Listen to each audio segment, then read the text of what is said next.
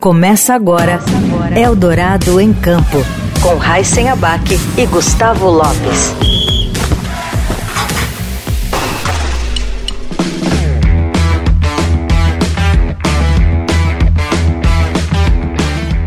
Olá, seja bem-vinda, seja bem-vindo também ao Eldorado em Campo que está começando agora e comigo mais uma vez está o Gustavo Lopes. Tudo bem, Gustavo? Tudo bem, Raíssen, ouvintes, obrigado aí pela presença mais uma vez. E o nosso convidado de hoje é nadador, é também um dos grandes responsáveis pela campanha histórica que o Brasil fez no Pan-Americano de Santiago, no Chile, neste ano, ao conquistar três medalhas de ouro e uma de prata. E desde os 16 anos ele venceu todas, todas as provas de 100 metros nado livre e desde os 17 foi campeão das provas de 50 metros livres que disputou na categoria juniores. Baiano de nascimento, atleta vive hoje nos Estados Unidos, onde estuda na, e também treina na Universidade do Tennessee. Hoje, quem entra em campo com a gente, ou acho que a gente deve dizer quem pula na piscina com a gente é o nadador Guilherme Caribé. Tudo bom, Caribé? Bem-vindo. Tudo bom, tudo bom. Bom dia aí, pessoal. Obrigado pelo convite. Bom, Valeu. Caribé, obrigado aí por ter nos atendido. Eu queria falar, começar falando, né, das tuas conquistas aí no Pan-Americano, conquistas recentes, né? Três ouros, uma prata, é, a natação mais uma vez nos dando muitas medalhas nos Jogos Pan-Americanos e você também já conquistou o índice olímpico, né? Então você vai estar em Paris 2024. Queria que você falasse um pouco sobre essa emoção das medalhas conquistadas e também essa expectativa em relação a Paris 2024.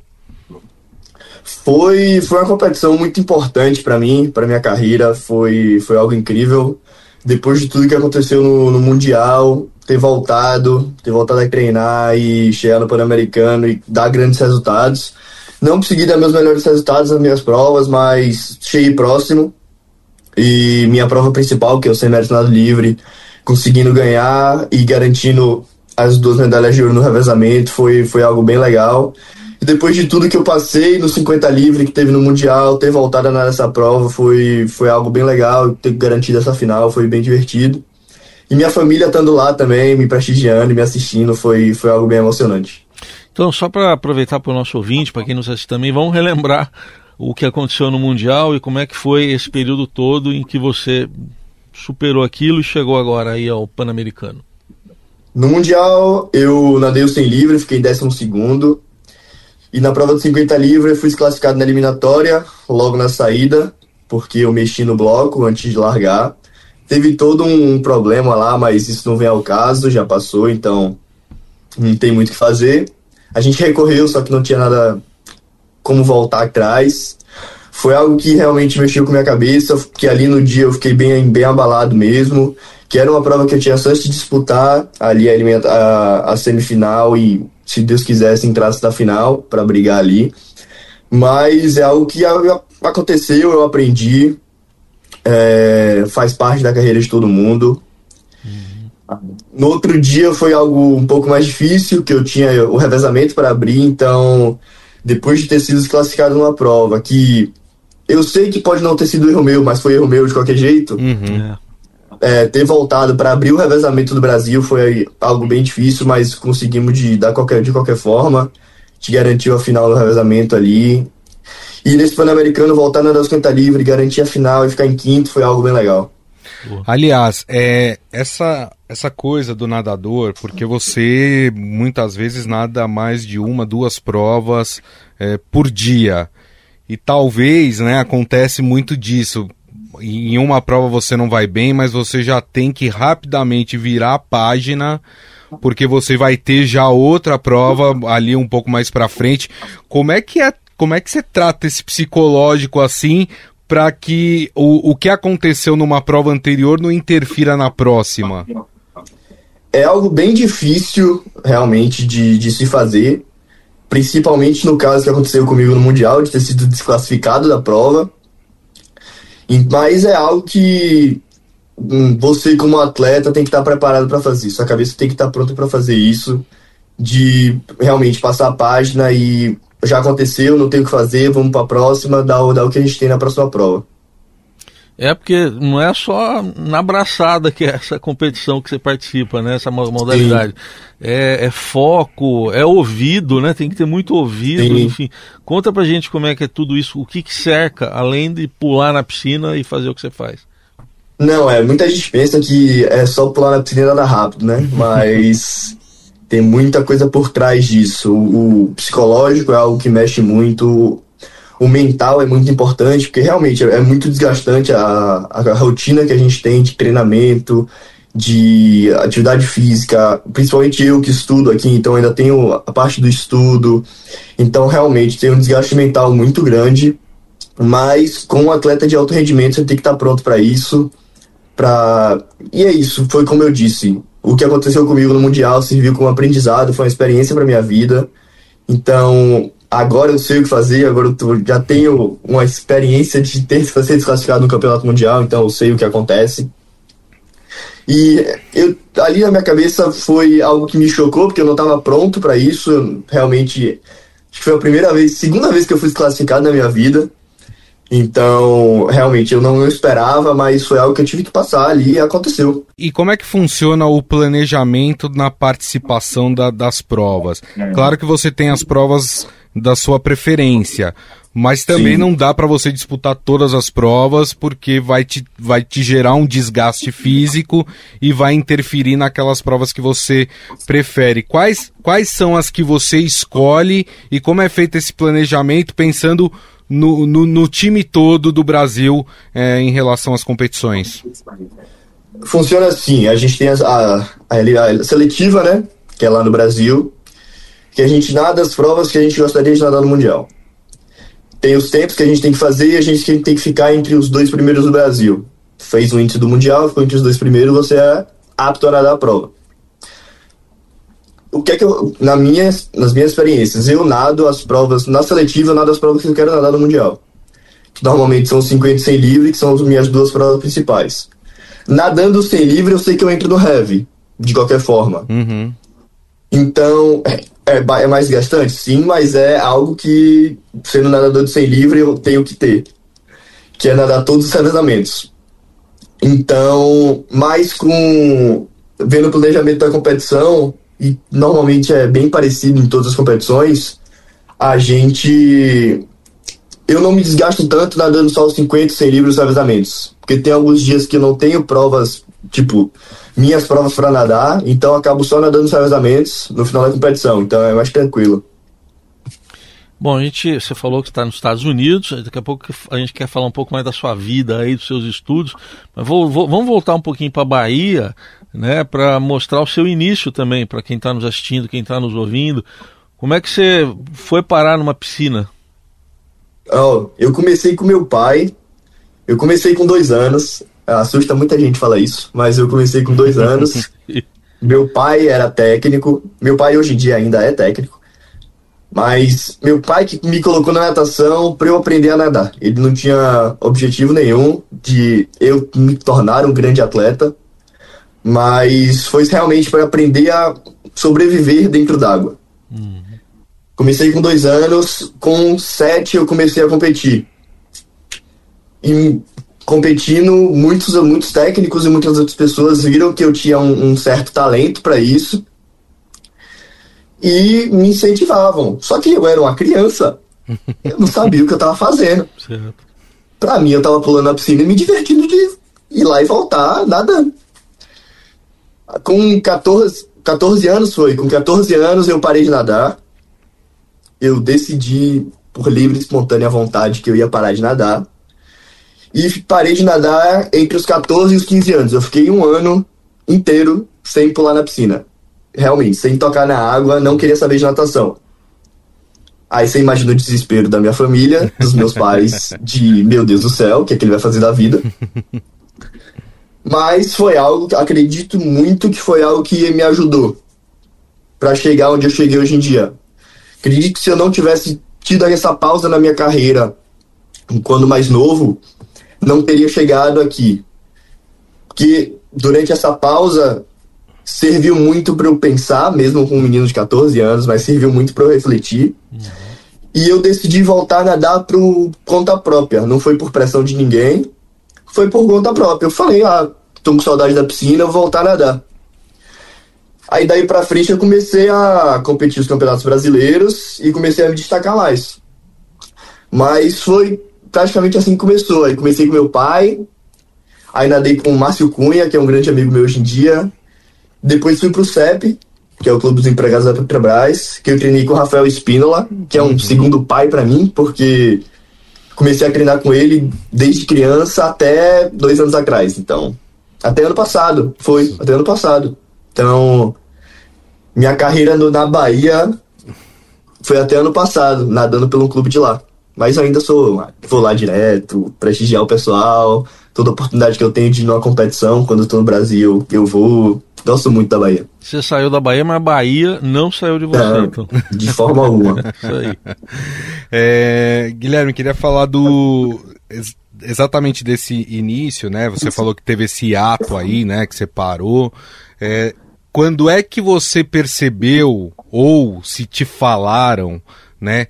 Que você poderia ser um atleta de alto rendimento? A partir de que momento deu esse start falando, eu posso ser um nadador e posso viver de natação? Depois desse ano que eu parei, era o ano que eu podia competir os campeonatos brasileiros. Só que eu tava um ano parado. No ano seguinte, quando eu fiz 15, eu competi meu primeiro campeonato brasileiro. Peguei final e fiquei em sexto no 50 livre.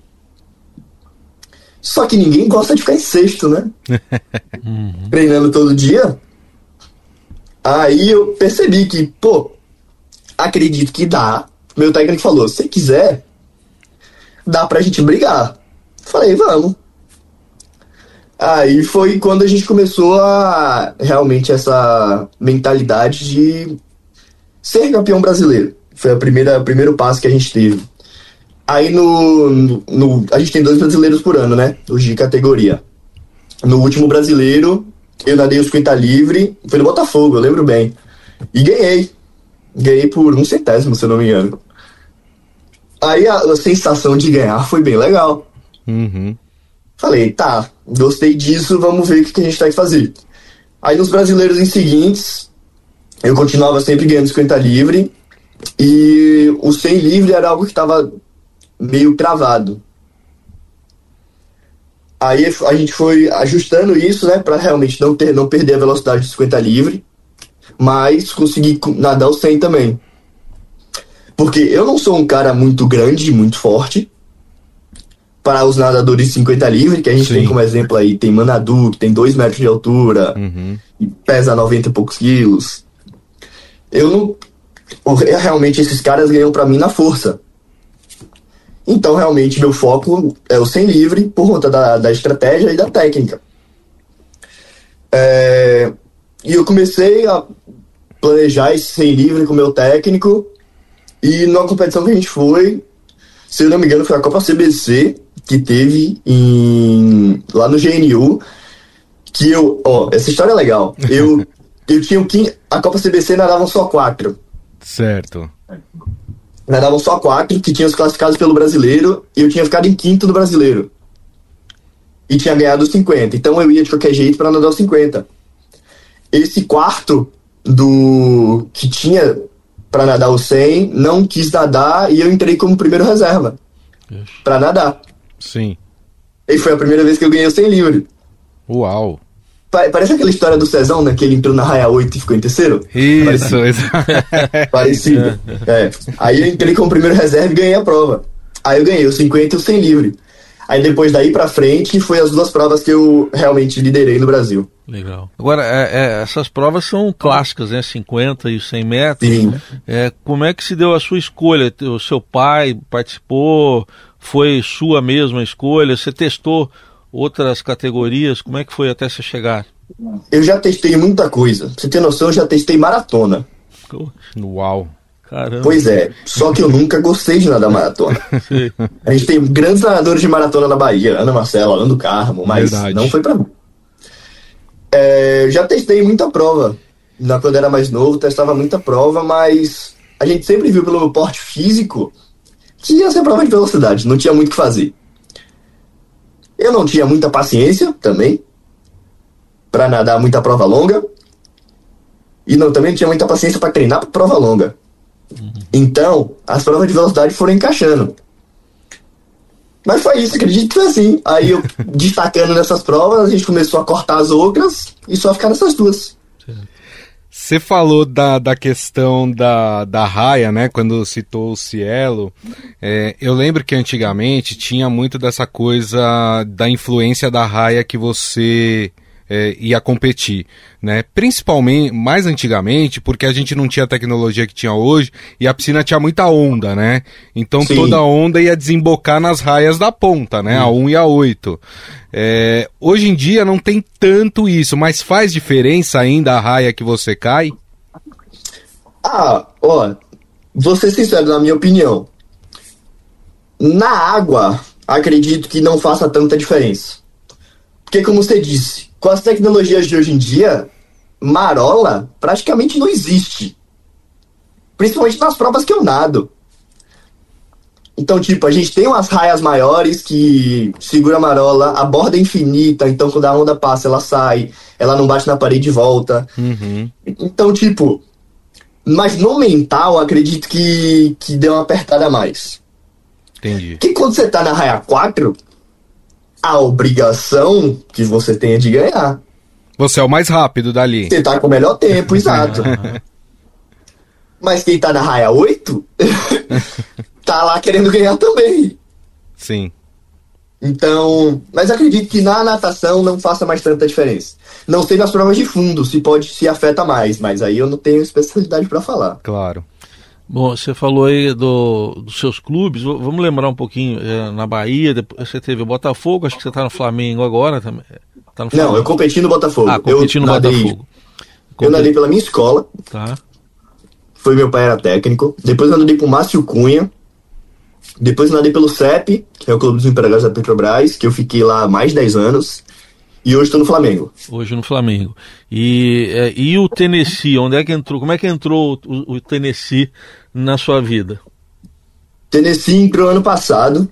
Eu tô há um ano e meio aqui na faculdade já. Eu entrei em agosto do ano passado. E foi algo que veio meio de surpresa. Porque nem eu nem meu pai, a gente estava com a ideia de ir morar nos Estados Unidos e treinar nos Estados Unidos. Já tinha passado essa ideia na nossa cabeça quando a gente conversou com, com o Cezão. Ele contou um pouco da experiência dele aqui, né? Que ajudou muito na carreira dele. Mas a gente estava bem tranquilo lá na Bahia. Tava dando tudo certo. A, é, a natação estava bem tranquila, tava, não, não tinha problema nenhum. Aí uma universidade daqui dos Estados Unidos entrou em contato com a gente pelo Instagram. Aí eu e meu pai a gente conversou e falou, tipo, por que não ver como é que tem e ver a oportunidade que, que isso pode ter na, na sua carreira. Uhum. E foi aí que a gente começou a entrar em contato. Aí uma empresa que faz esse, essa ponte, né, entre as faculdades dos Estados Unidos e os atletas do Brasil, e acho que acredito do mundo, uhum. ajudou bastante nisso. Marina, que foi uma, uma mulher incrível na minha vida, que realmente falava com as universidades e faz, marcava reuniões comigo para conversar e escutar a proposta mesmo, eles saberem o que eu estava procurando, o que eu queria e o que eles tinham para me proporcionar. E foi aí, aí conversei com várias universidades e descobri o Tennessee. Que eu, eu tenho um amigo brasileiro aqui, Kaique Mota também, nadador de seleção brasileira, que já morava aqui, já estava quase terminando a faculdade. E tive um feedback muito bom dele. E era uma das coisas que eu estava procurando aqui. Tipo, uma universidade boa, que realmente tivesse competitividade, e pessoas melhores que eu para nadar comigo. Então, aqui na faculdade eu treino com o Jordan Crooks, que é o campeão mundial de curta, de 50 livre. Então, todo dia no treino é um, uma competição diferente. É bem complicado. Foi isso que eu aí descobri o Tennessee e vim para cá em agosto do ano passado e tô aqui. Baixei meus tempos e muito feliz de estar aqui. Eu lembro, Guilherme, que é, mais antigamente assim se falava que um nadador, se ele quisesse se desenvolver como atleta, ele tinha que ir para os Estados Unidos, tinha que treinar nos Estados Unidos, né? Sim. É, E aqui no Brasil nós temos treinadores excelentes de Sim. natação. É, você nota que ainda há essa diferença é, de treinamento, de qualidade entre Brasil e Estados Unidos ou essa diferença já é menor? Acredito que do passado para hoje em dia essa diferença acaba sendo menor. Mas ainda assim tem muita diferença. Não digo pelos treinadores, que no Brasil tem treinadores incríveis. Muitos, muitas pessoas que treinaram no Brasil foram para Jogos Olímpicos, lutaram por medalha. O chefão aí que nada, Fernando Chefe, que nada pelo Minas, foi medalha de bronze no 200, só treinando no Brasil. Então, dá pra fazer tudo no Brasil? Dá. Só que eu sinto a diferença muito grande aqui de estrutura, tá. que eu não vejo no Brasil. Estrutura de piscina, estrutura de academia, tipo aparelhos que tem aqui para ajudar no treinamento que não tem no Brasil. Então, acredito que isso ajude bastante. É, é, como é que você concilia o seu tempo aí? Porque você já falou aí, treino é puxado, é, to, é todo dia, imagino. E, e, e, com as aulas, que, aliás, que curso que você está fazendo aí também? Eu curso gerenciamento do esporte. Tá.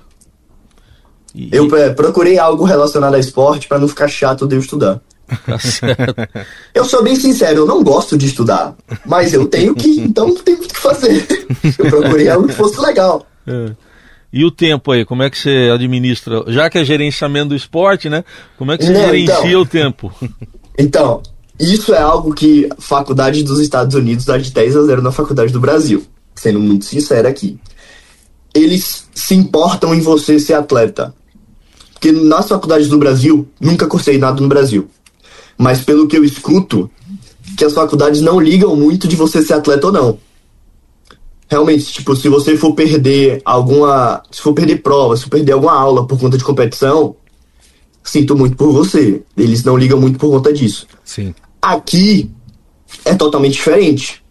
Tipo, a faculdade sabe que você é atleta e realmente faz sua grade de aula sabendo que você é atleta. Então, tipo, eu tenho meus treinos nos horários certos e eu tenho minhas aulas entre esses treinos. Nada choca. E sempre quando eu tenho alguma competição, todos os meus professores ficam cientes e sabem que eu sou atleta, eu tenho que viajar, eu tenho viagem para competir e acabo perdendo prova e perdendo aula. Quando eu voltar, eu vejo o que eu faço da minha vida. Uhum. Mas eu não sou prejudicado por isso. Boa. Entendi. É algo, tipo, incrível. Legal. E, e teus colegas de faculdade, eles têm. É, eles têm consciência do do teu tamanho, porque assim, você é um brasileiro, você é um atleta do Sim. Brasil, pô, mas você é medalhista de ouro pan-americano, você é uma das grandes apostas do Brasil na natação. O, o pessoal tem noção disso, de quem é você aí? Acredito que isso mudou muito de quando eu cheguei para agora. Quando eu cheguei, acredito, quando eu cheguei aqui nadando 48, acredito que o pessoal olhou e falou: tá, um moleque brasileiro que nada rápido. Legal. mais um pra, pra cá. E logo no, nas primeiras competições aqui, eu já fui me destacando bastante. Eles já tinham Jordan, Jordan já estava aqui, e Jordan é um grande atleta de piscina curta e as jardas, que não é a minha praia, não é a minha especialidade. Eu sou especialista em longa, mas a gente tem que nadar. Uhum. Então a gente já tinha uma referência de Jordan, que foi campeão aqui da conferência, e chegou eu, outro velocista. Só que eu cheguei me destacando muito nas primeiras competições. Eu acredito que isso serviu para que a galera começasse a olhar diferente, falar, tá, esse moleque tem talento, esse moleque nada rápido, ele consegue coisa pra gente. E tipo, nadando a conferência no ano passado, pegando final, pegando medalha, acredito que me viram parelho com ele. For, a gente é os dois grandes atletas daqui, né? De velocidade, uhum. é eu e ele. Aí depois de ganhar o Pan-Americano, acredito que o pessoal falou, tá, agora sim. não pelos técnicos, não pelos técnicos, que meus técnicos sempre viram potencial em mim e sabiam o que eu era capaz de fazer. Com 47 que eu nadei no, no brasileiro em dezembro do ano passado. Então eles sabiam que eu tinha potencial. Mas acredito que na galera aqui, acredito que o olho realmente falou, tá, acho que foi depois do Pan-Americano. Só, só uma dúvida, você nada competições universitárias aí nos Estados Unidos também? Sim. Legal, participa delas.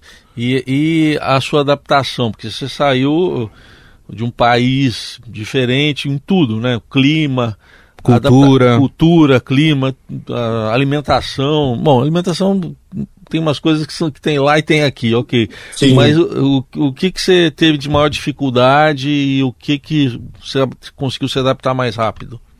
Certo. Minha adaptação foi bem legal para muita gente e eu achei que eu ia sofrer muito. Porque todo mundo fala que nos primeiros três meses é a pior parte, né? Você passa dos primeiros três meses, você passa o resto da sua vida. Certo. Foi isso que eu escutei de César Cielo. Eu falei, se ele falou, tá certo. tá bom, tá lógico. Mas eu sempre morei. Uma das preocupações dos meus pais era essa. Eu sempre morei com minha família. Em meus 18 anos. Nunca, tipo, nunca saí de casa. E nunca mesmo saí de casa para treinar em outro clube no fora do Brasil, fora de Salvador. Sempre morei em Salvador, sempre treinei no mesmo clube. Sempre tive meu pai, sempre tive minha mãe. Então, tipo, era uma preocupação grande deles, do filho deles, que sempre morou com eles, tá aí morando em outro país, numa língua totalmente diferente.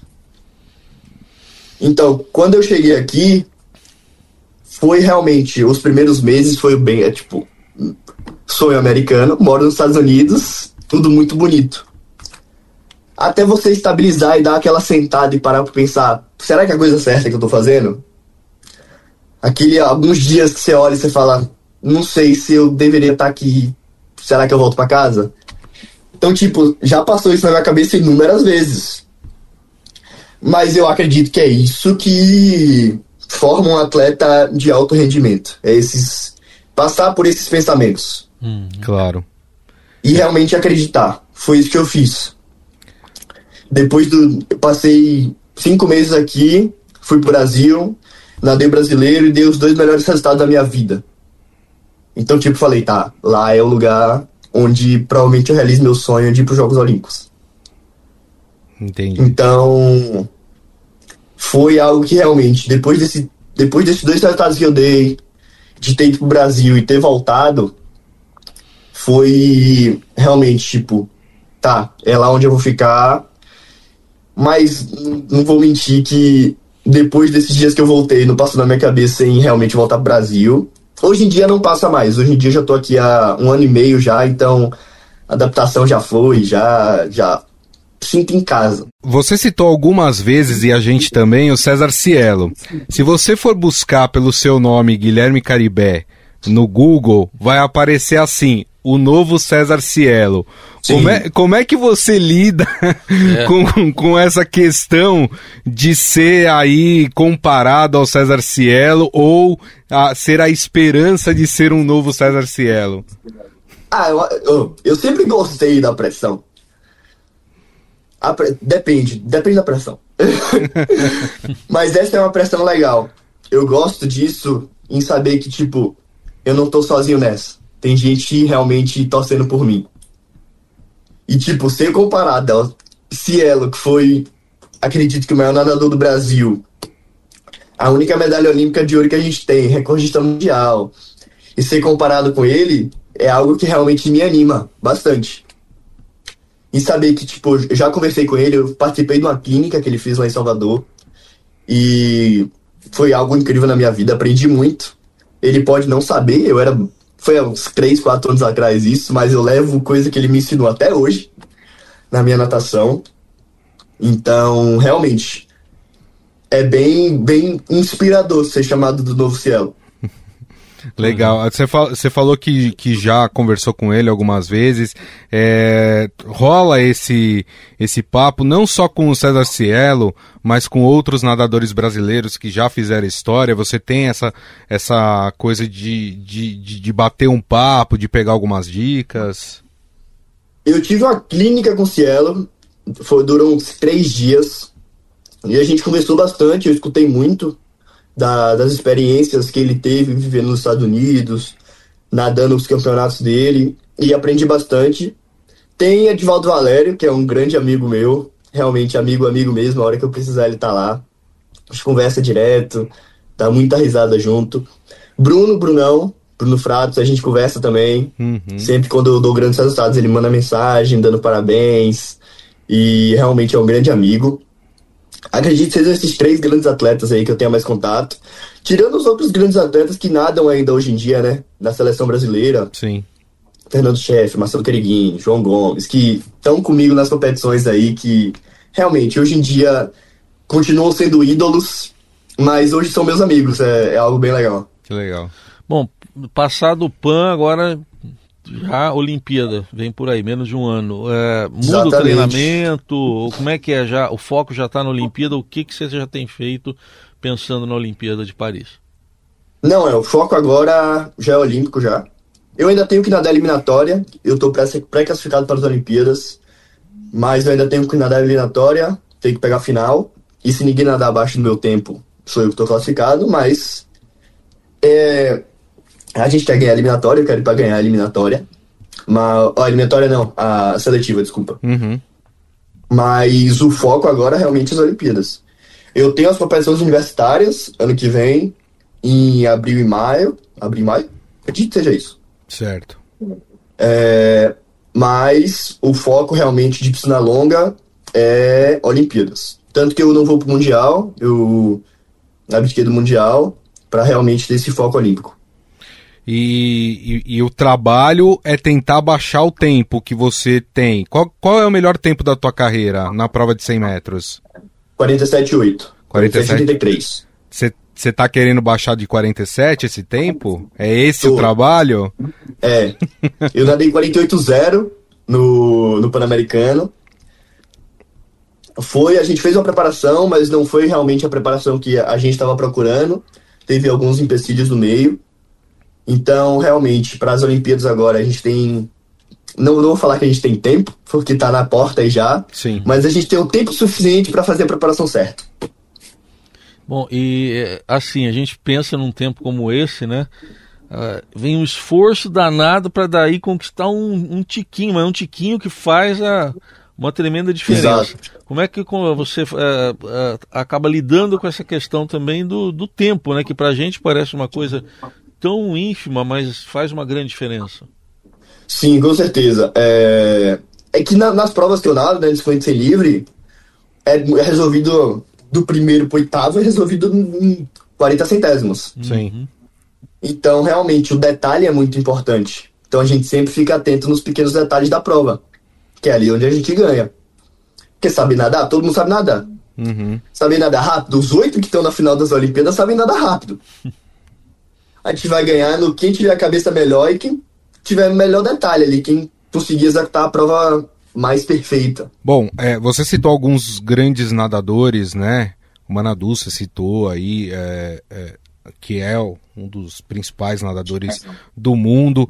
É, como é que você sente que não, não só você, mas a, a, os nadadores brasileiros chegam para essas competições é, com chances de medalha. Essa Olimpíada de Paris ela vai servir para um amadurecimento dessa equipe. Como é que você está vendo isso? Não, acredito que muitos atletas da seleção brasileira que estão indo para as Olimpíadas têm chance de disputar. Disputar uma final, disputar uma medalha. Mas é algo que precisa ser amadurecido bastante na cabeça da, da gente brasileiro. Não dizendo que a gente seja imaturo em relação a isso, de forma alguma. Que a gente foi pan-americano e mostrou do que a gente é capaz. Sim. Então, tipo, acredito que é ir com a cabeça que a gente estava no pan-americano não colocar, tipo, Pan-Americano aqui, Mundial aqui, que aí a pressão aumenta muito. E acaba afetando a cabeça de alguns. Então, ir com a cabeça de tipo, beleza, vamos nessa, a gente fez o que a gente fez no Pan-Americano, a gente conseguiu dar grandes resultados no Pan, a gente também consegue dar grandes resultados nas Olimpíadas. Então, acredito que indo com essa cabeça, a gente vai ter grandes atletas aí disputando final, disputando medalha, vai ser bem legal. E é, é, essas, esse foco todo aí, esse treinamento todo, essas competições todas que você tem agora, primeiro semestre, digamos assim, é tudo aí mesmo ou você vai ou tem alguma viagem programada? É diferente quando tem que viajar? É, mais ou menos. Aqui você fala tudo aqui nos Estados Unidos? Isso, nos Estados Unidos. Sim, é, vai ser tudo aqui nos Estados Unidos. Eu competi semana passada, uma competição aqui, contra as universidades. É, fiquei em sexto da NCAA mas isso é só pelas competições que teve, ainda a competição só rola ano que vem só. Mas estou em sexto no ranking. Agora, competi semana passada, tô nessa semana que é o Thanksgiving, né? Que é o feriado que a gente tem, mas continuo treinando normal. Só tem feriado de aula. É, semana, semana que vem, tô viajando pro US Open, vou competir. E dez dias depois tô indo pro Brasa, chegando aí no Brasil. Muito bem. É... Nadal brasileiro. Bacana, legal. É, queria, queria que você falasse um pouquinho também é, em relação ao Pan-Americano, né? Porque você disputa os campeonatos universitários, você disputa Mundial disputa Pan-Americano. O Pan-Americano, ele te dá um nível bom de competitividade? A gente sabe que, é, se a gente for pegar aqui na, na, na nas Américas, Brasil, é, Estados Unidos, Canadá, né, tem um, já, uma natação mais avançada. Você acha que o Pan-Americano consegue te dar um pouco dessa competitividade? Não, sim, com certeza. Porque pessoa, muita gente falou, né? Ah, mas os Estados Unidos e o Canadá foram com o time B. Quer dizer, os Estados Unidos foi com o time B, o Canadá foi com o time A. Uhum. Mas o time B dos Estados Unidos tem atletas do time A dos Estados Unidos. Uhum. Entendeu? Tipo, na minha prova de 100 livre, os dois, os dois atletas dos Estados Unidos que nadaram, que era Brooks Curry e Johnny, Brooks Curry foi o quinto do heavy das Olimpíadas que ganhou. Ele foi o cara que nadou a eliminatória do heavy olímpico. Então, realmente, o nível é alto. O nível de competitividade é alto. São atletas muito bons, atletas que dão grandes resultados, que competem em campeonatos mundiais e Olimpíadas. Eles estão ali também. Acredito que seja isso. Mas sim, competitividade tem. É bem forte. Bom, é, só para fechar, você fala em inspiração, né? A gente falou em você se inspirar em alguém, mas acho que você também já inspira, né? É, já tem aí ah, é. uma, uma, uma, uma, bagagem aí. Como é que você vê isso, essa responsabilidade também? Principalmente quando você diz, quando você volta pro Brasa, né? Como você diz, como é que é quando você vai para Bahia, por exemplo? Ah, sim. É, acredito que sim. Acredito que tem muita gente que me manda mensagem falando obrigado, me inspiro muito em você. Eu fico muito feliz com isso, em saber que minha natação consegue inspirar outras pessoas. E realmente é uma grande responsabilidade, mesmo realmente sabendo que muitas dessas pessoas que eu inspiro são crianças. Então, é bem divertido quando eu volto para casa, vou para alguma competição menor, prestigiar parar para tirar foto, dar autógrafo, conversar um pouquinho com a galera, é bem legal. Fico feliz com isso. Bacana. Muito bom, a gente conversou aqui, teve esse papo bem legal no Eldorado em Campo com o Guilherme Caribé, nadador brasileiro, baiano que agora está lá no Tennessee treinando, se preparando aí para novas conquistas, que elas venham. Obrigado, viu, Caribé? Eu que agradeço aí, obrigado pelo convite. Obrigado, Caribé. Um abraço. E assim a gente encerra mais um Eldorado em Campo, agradecendo a sua companhia. Até semana que vem. Até. Tchau, tchau. Você ouviu Eldorado em Campo.